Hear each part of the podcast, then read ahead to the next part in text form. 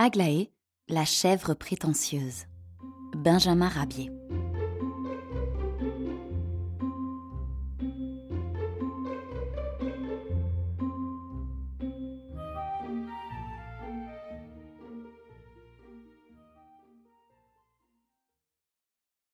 Aglaé, la chèvre du moulin brûlé, est née prétentieuse et folâtre.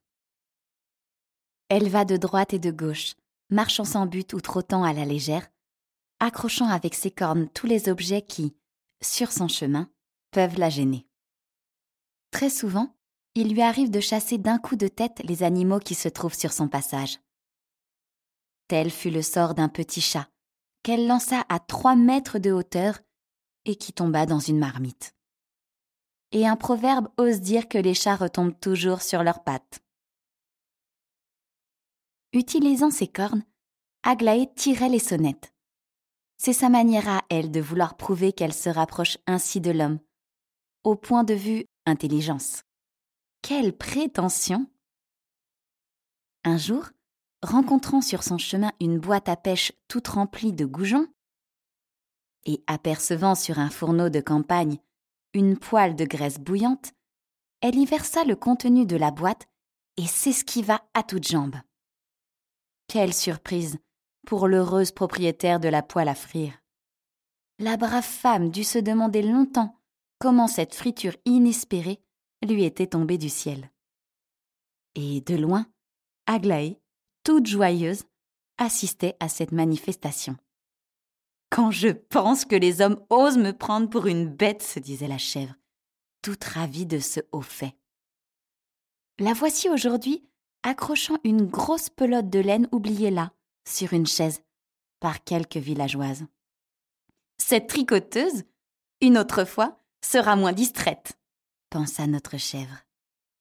Médor, le chien de la ferme, pensant rentrer en possession de la laine, saisit un fil qui pendait. Mais, hélas, la pelote se dévidait à mesure que la folle Aglaé avançait. Et la pelote se déroula ainsi, sur une distance voisine du kilomètre. Pour rentrer en possession de son bien, la villageoise dut parcourir cette distance, tout en refaisant sa pelote de laine. Quel joli jeu pour Aglaé. Mais ce n'est pas tout. La voici tirant avec ses dents une serviette laissée pendue au-dessous d'une fenêtre.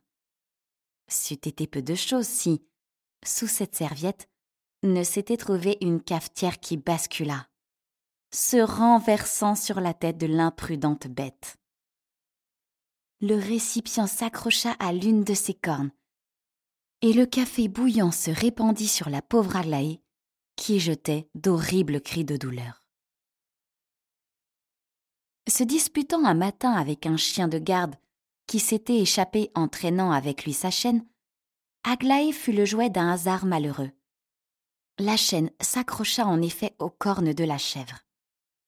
La situation devenait critique, car Aglaé ne pouvait se débarrasser de son ennemi qui la mordait aux jambes. Le chien de garde lui mordit cruellement l'oreille. Aglaé hurla de douleur. Délivrée enfin, elle regagna aussitôt sa baraque. Mais pendant ce temps, les habitants de la ferme tenaient un important conseil. Il faut en finir avec les lubies de cette folle prétentieuse, dit le chien Médor. Bravo Finissons-en reprirent les autres animaux. Et voici le plan qui fut aussi rapidement conçu que mis à exécution pour apporter un peu de raison dans la cervelle de la fantaisiste Aglaé. Une poule venait juste de pondre un œuf sous la lucarne de la chèvre. Bien entendu, Aglaé, suivant son habitude, passa la tête par l'ouverture de la lucarne en question afin de happer l'œuf. C'est ce que les conspirateurs attendaient. Médor saisit alors brusquement les cornes de la victime. Puis il appela à son secours le chien du menuisier, le vieux grognard, qui accourut, porteur d'une longue scie. Et tandis que Grognard maintenait la tête d'Aglaé, Médor se mettait en devoir de couper les cornes de la trop folâtre chèvre. Dépourvu de cette parure, Aglaé se fit l'effet d'un être déchu et misérable. Elle mena une existence pleine de bien tristes heures. Mais un beau matin, en se réveillant, elle jeta un long cri de joie. Ses cornes repoussaient.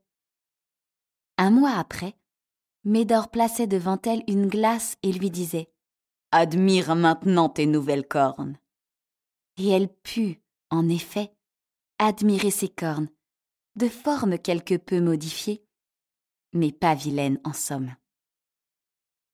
Dès lors, rendue plus raisonnable, Aglaé ne songea plus qu'à utiliser ses cornes pour le bien d'autrui, au lieu de s'en servir pour embêter son prochain.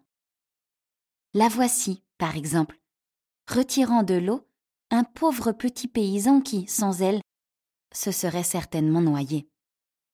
Elle utilisait aussi sa nouvelle parure pour apprendre à marcher aux enfants de ses maîtres. Aglaé de ce jour fut aimée et respectée. Ses conseils étaient écoutés, et c'est souvent qu'on a recours à sa sagesse tardive, mais sûre. Témoin le fait suivant. Deux lapins avaient trouvé sur le chemin un vieux marteau, et chacun en revendiquait la propriété. Allons trouver Aglaé, dirent-ils, et soumettons-lui notre différend. Ils vinrent voir Aglaé. La chèvre mit les plaideurs d'accord en octroyant à l'un le marteau et à l'autre le manche. Chacun s'en fut satisfait.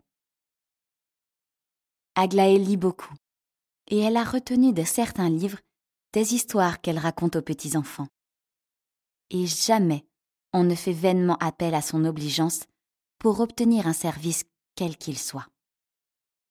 Bref, Aglaé est devenue l'amie de tous, et sa belle humeur fait la joie des habitants du moulin brûlé.